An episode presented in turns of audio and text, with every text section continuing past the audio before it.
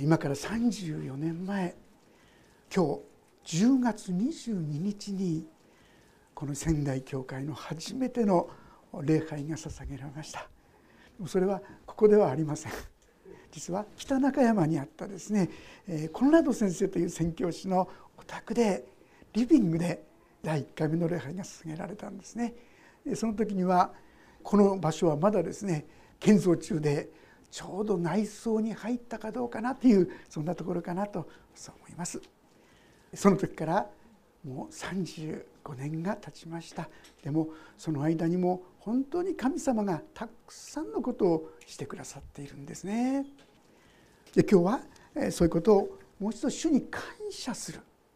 そしてこの感謝こそが私たちの信仰生活あるいは教会生活においても本当に大切なことではないかな。そういうことでこの御言葉支援103編のところを開けさせていただきました。私はですねこの仙台に使わされてくる前に一つの御言葉が与えられていました。それは新明記というところからだったんですがちょっとだけ読ませていただきます。こんな言葉でした。えなぜならあなたが入っていって所有しようとしている地はあなた方が出てきたエジプトの地のようではないからである。エジプトであなたは野菜畑でするように自分で種をまき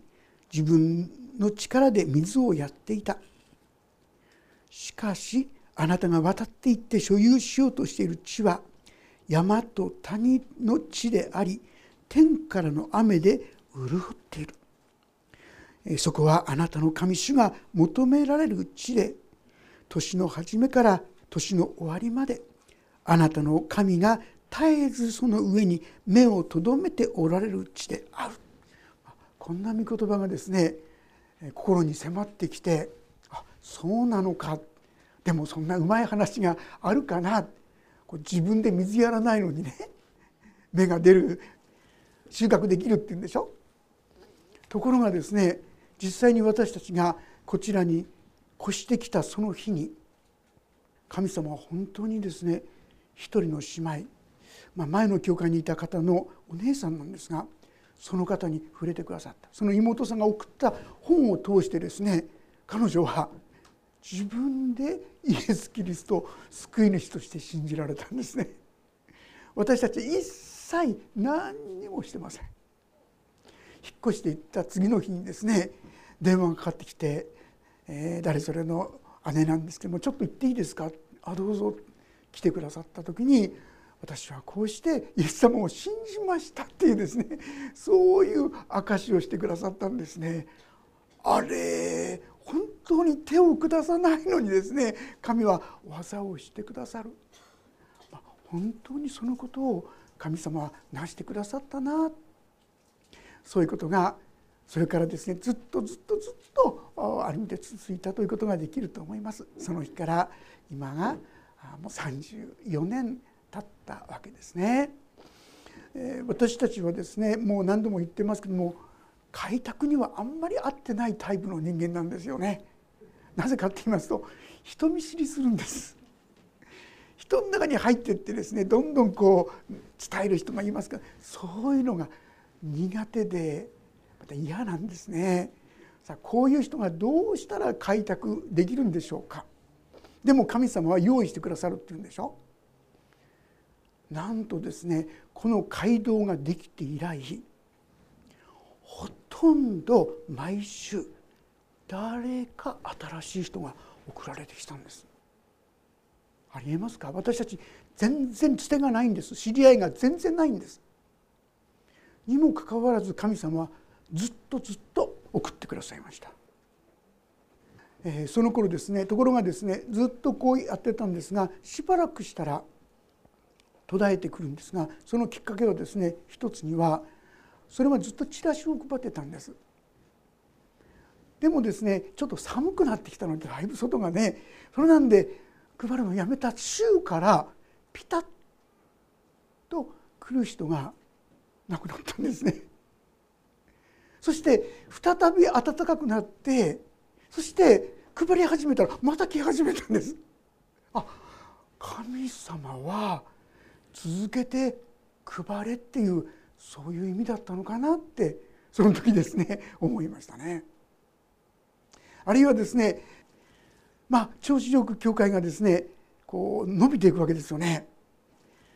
1周年記念礼拝にはなんと48名の方々があの礼拝に務まれたそしてその時に5名の方々の洗礼式を行わせていただいたんですね。皆さんこれ間違えないでくださいね。私たちが何か特別なですね。すごくこう有能な人じゃないんですよ。さっき言ったように私たちは人の中に入っていくのが非常に苦手なですね。人たちなのに神様が送ってくださった。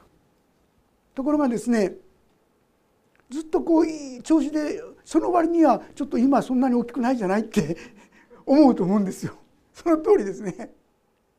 それはですねちょっと調子よくなるとどうなるかって言いますとねうん大したもんだって 口では言いませんよ。いやそんなことないですよなんて。でも心の中ではねなんかちょっとホクホクした気持ちででそうなった時からピタッとですね増えることがなくなるんですよ。高慢は良くないよって教えてたんだな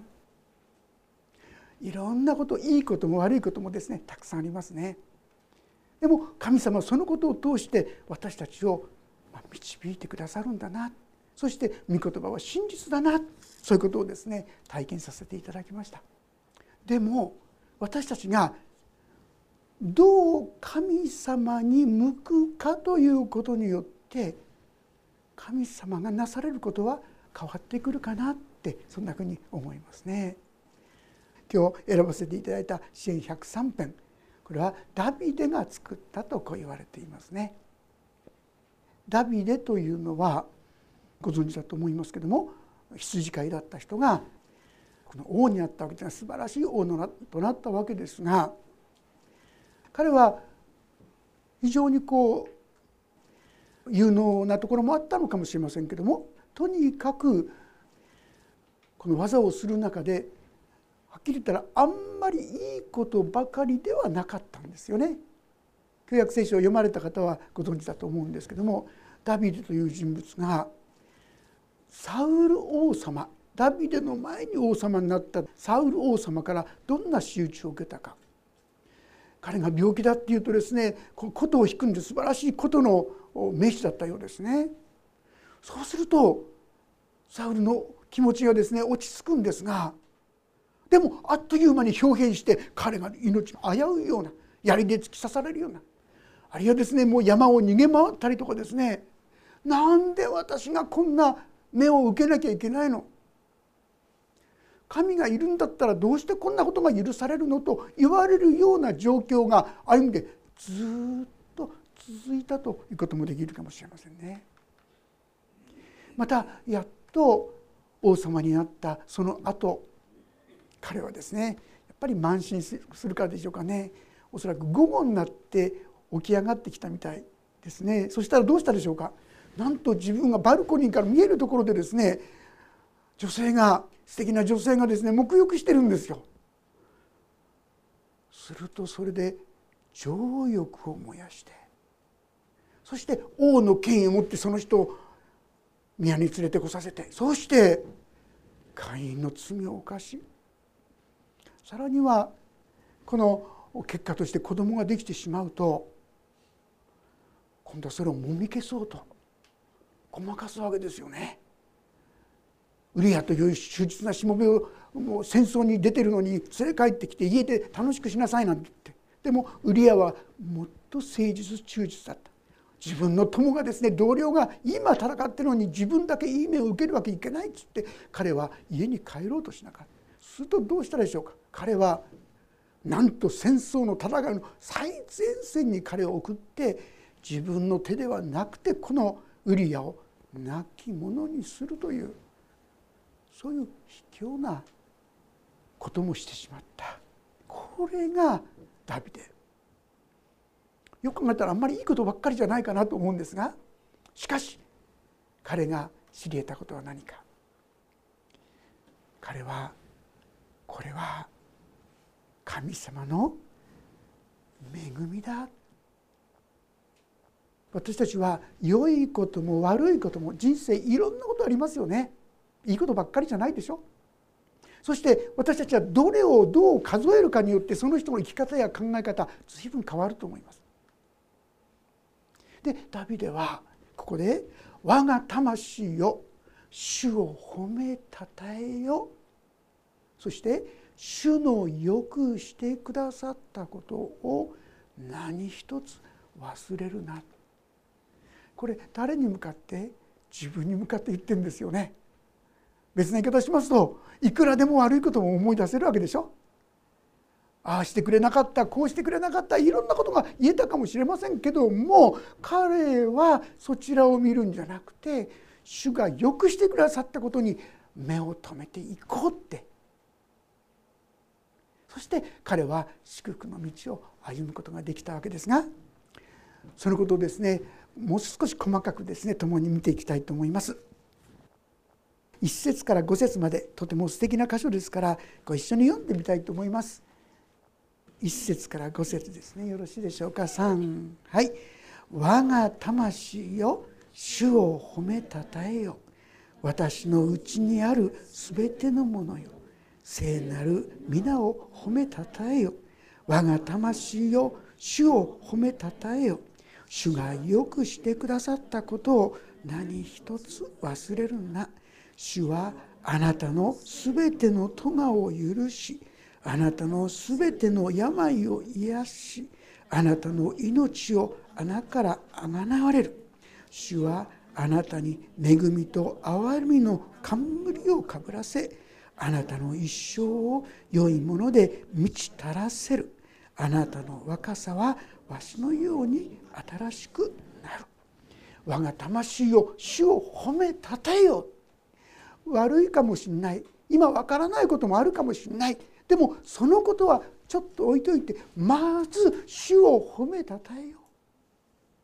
主のよくしてくださったことを何一つ忘れるな。私たちも心したいですね。いろんなことを考えればいいこともたくさんあるんです。でも忘れちゃってるんですよ。よくこの言葉ですね。そういう意味で私も自分で読むんですが「我が魂を主を褒めたたえよ」そして主のよくしてくださったことっていう時ですね。はて何かいいことあったかなって。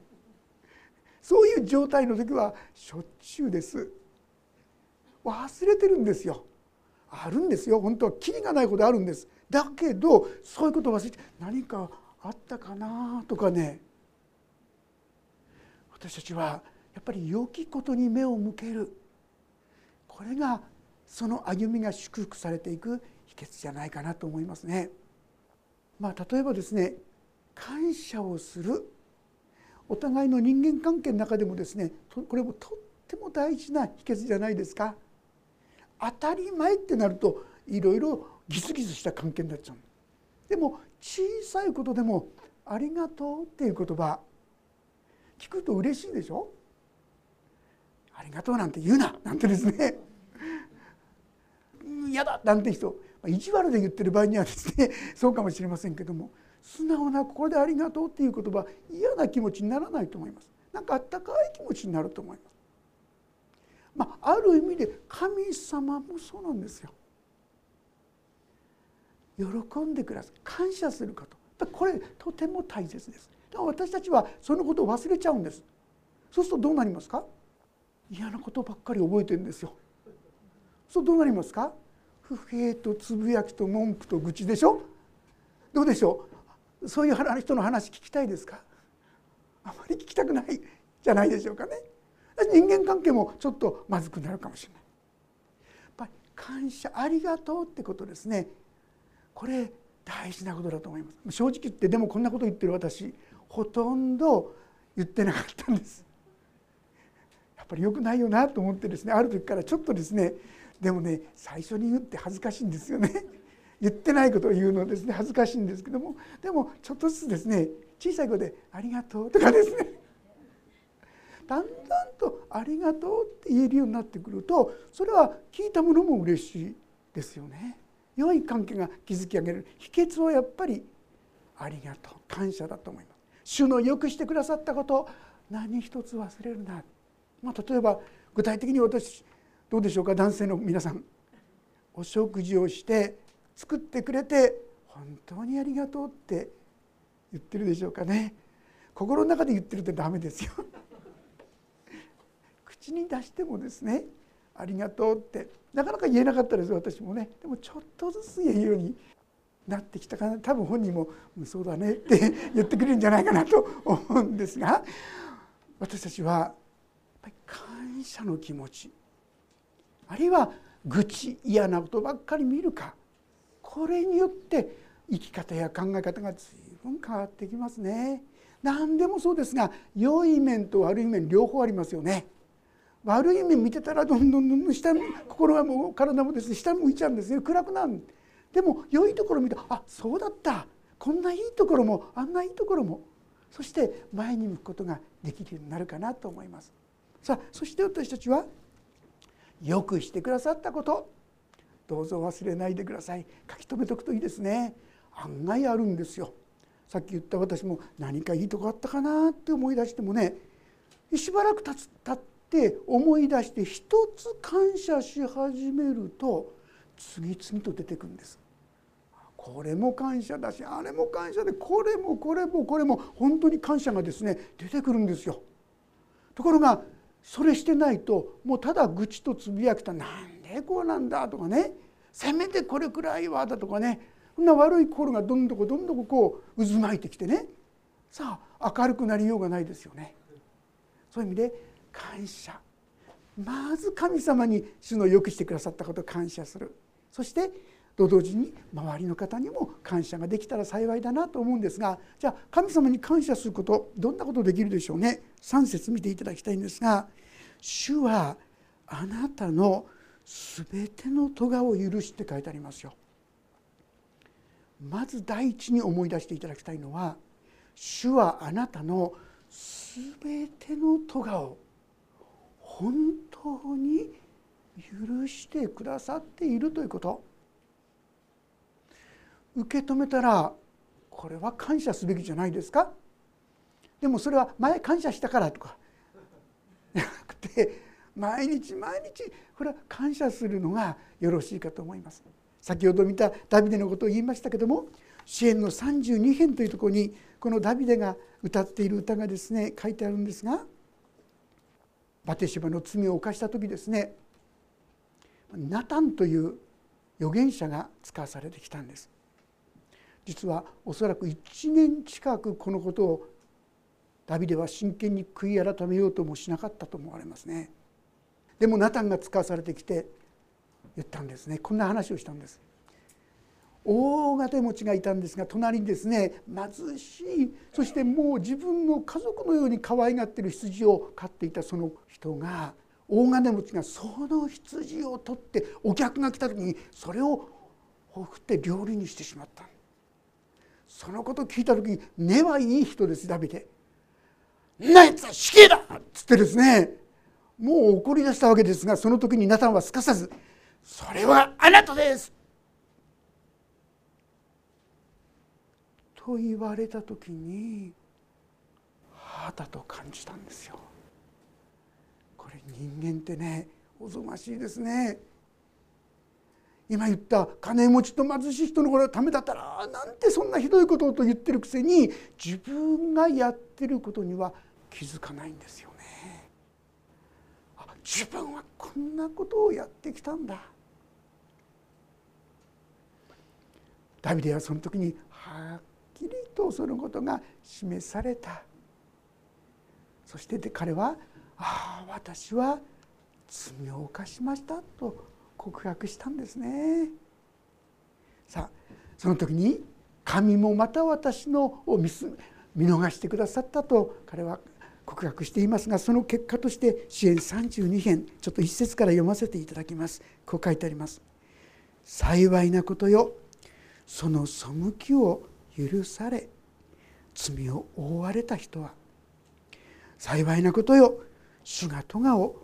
お認めにならずその霊に欺きのがない人は私が黙っていた時私の骨は疲れきり私は一日中うめきました。昼も夜も見てが私の上に重くのしかかり骨の髄さえも夏の日照りで乾ききったからです。私は自分の罪をあなたに知らせ自分の咎を隠しませんでした。私は言いました。私は背きを主に告白しようと。するとあなたは私の罪の咎めを許してくださいました。7節に行きますがあなたは私の隠ればあなたは苦しみから私を守り救いの完成で私を取り囲んでくださいます。ダビデがやったことは決して軽い罪じゃないでしょ。会員の罪を犯しただけじゃない。それを隠蔽しようとして隠そうとしただけじゃない。なんとその結果として忠実な下手のウリアを殺すというですね。それも自分の手ではなくて人の手によってそれをさせるというような本当にひどいことをしました。でも神はこの罪を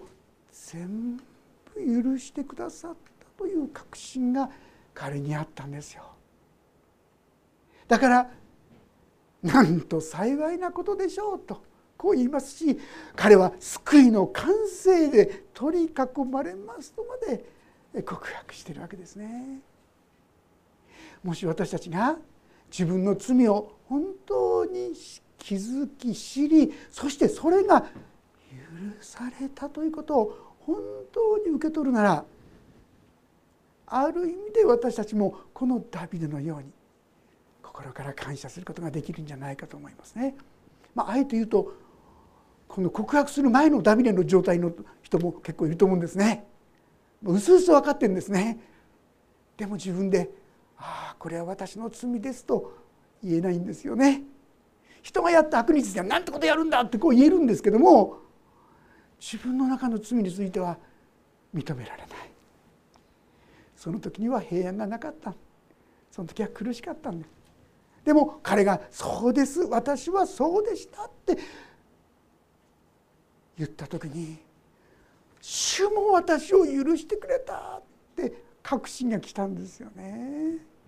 皆さんもしまだですねそこが救いがよく分かんないんだけどって人おられたらどうぞ罪が分かるようにしてくださいって祈られることをお勧めします。して同時にその罪が本当にあの十字架で全く許されている。完全に許されている。それがたとえどんなにひどいものであったとしても許されている。ここにしっかりと立ってくださったらそう思います。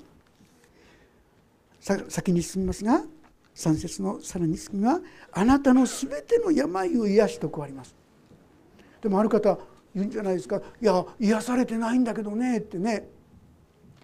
この癒しの最終的な癒しはいつなのかって言いますとこれは将来イエス様が再び来られるその時には私たちは完全に癒されます。癒されるというかもう死なない体になります。もう苦しむことがない完璧な救いが私たちに訪れるわけですね。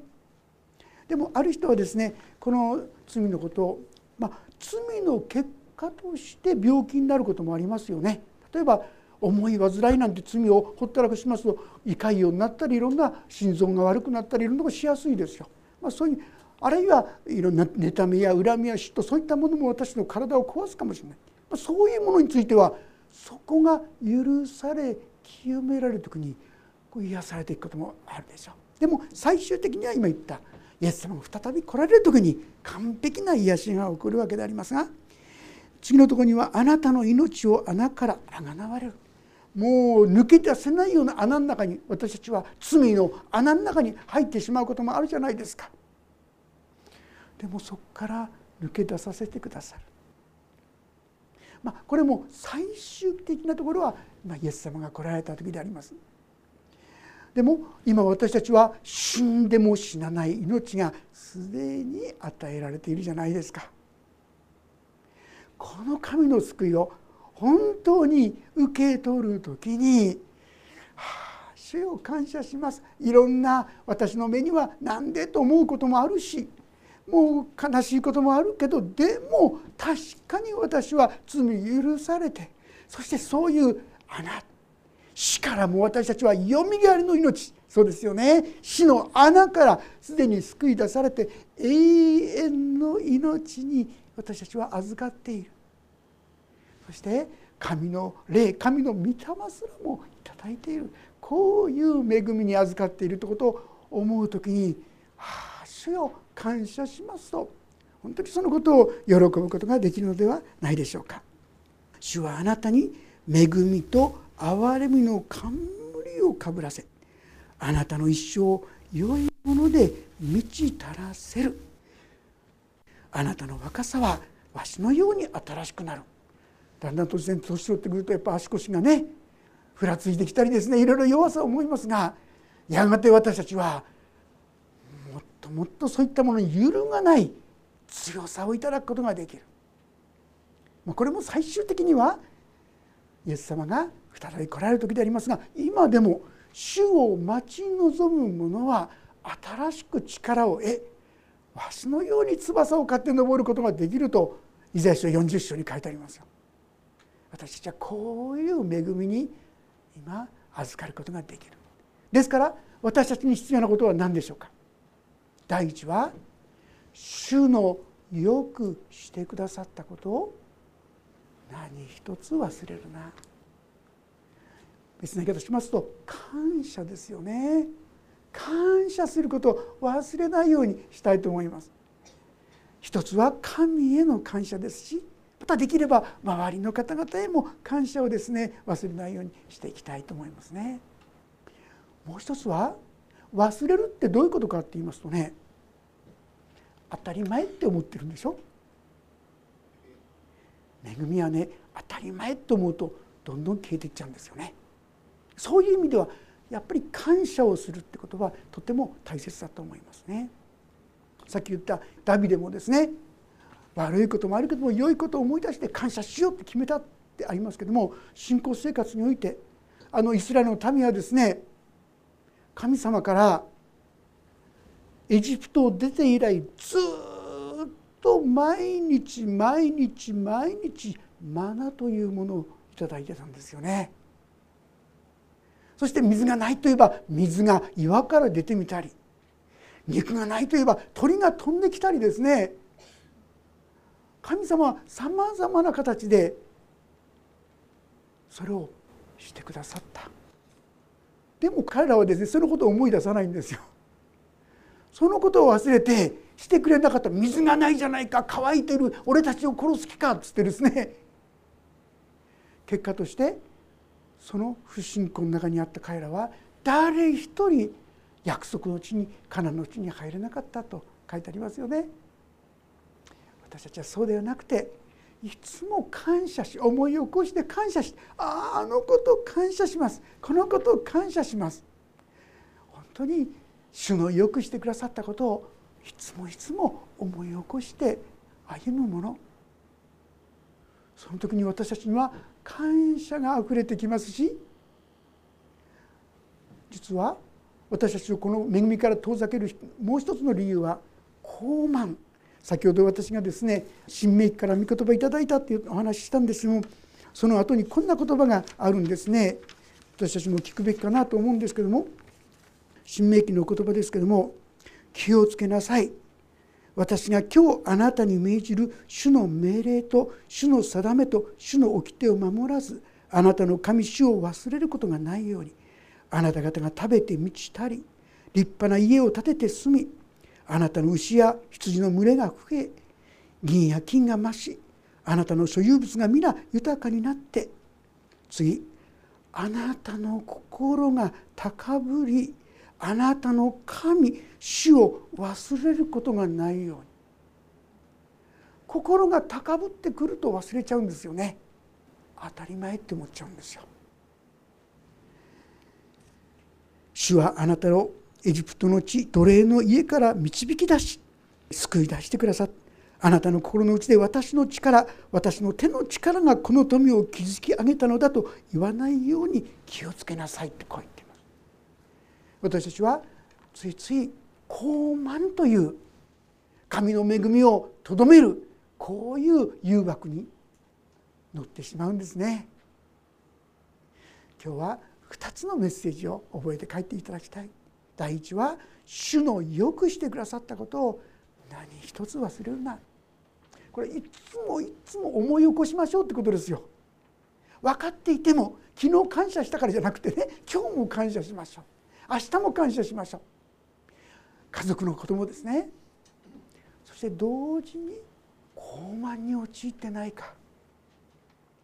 自分がやった。もうね感謝してくれないんだもんなんて。これ反対なんですよね。感謝してくれないよ自分は感謝してるかなってとこに目を留めるべきなんですが私たちはついつい感謝してくれないってとこに目を留めてしまうんですよ。主のよくしてくださったことここに目を留めて感謝をすること。そして高ぶりが私たちからいつも取り去られるように傲慢は滅びに先立つ。しかし謙遜は栄誉に先立つとありますよね。私たちは本当に傲慢から守られていつもいつも主の恵みの中に共にありますものとならせていただきたい。そう思うんですね。これから新街道が来年にはできるかもしれない。でもその時に何かですねそこで自分たちがやったとか自分たちがそこに高慢な思いが出てきたらとても危険ですね。これは神の恵みをとどめてしまうものです。先ほど言いました教会がですね順調に伸びているのに私の中に高慢が入ってきた。まあまあいいじゃんなんて途端にピタッと神様は憐れみによってとどめてくださった。高慢は良くないんだよ。私のうちに出てくる高慢に注意していきたいと思います。そしていつも感謝を捧げる。これによって私が高慢になる罪からも守られていくことができると思います。主のよくしてくださったことを忘れないでいつも主に感謝する。お互いとされていきたいと思います。お祈りをいたします。天のお父様この34年間あなたは私たちの愚かさや足りなさや傲慢さや醜さや自分勝手さやそんなものにもかかわらず今まで守り導いてくださったこと憐れんでくださったことを本当にありがとうございます。どうぞダビデの言葉のように私のうちから感謝をなくすことがないように憐れんでください。そして傲慢に陥ることがないように助けてください。そして本当にへり下って喜び感謝しながらお互いの中でまたこれから教会に来ようとする方々に喜んでお仕えすることができるものとしてお整えください。あなたは私たちを地の死を世の光だと言ってくださいました。私のうちにはそんなものは何にもありませんがあなたの憐れみあなたの見救いの宮沢を覚える時に主よ私たちも心から感謝することができます。そして主よ本当の意味で使えることができる賄賂とさせてください。本当に委ねます。イエス・キリストの皆によって祈ります。アーメン。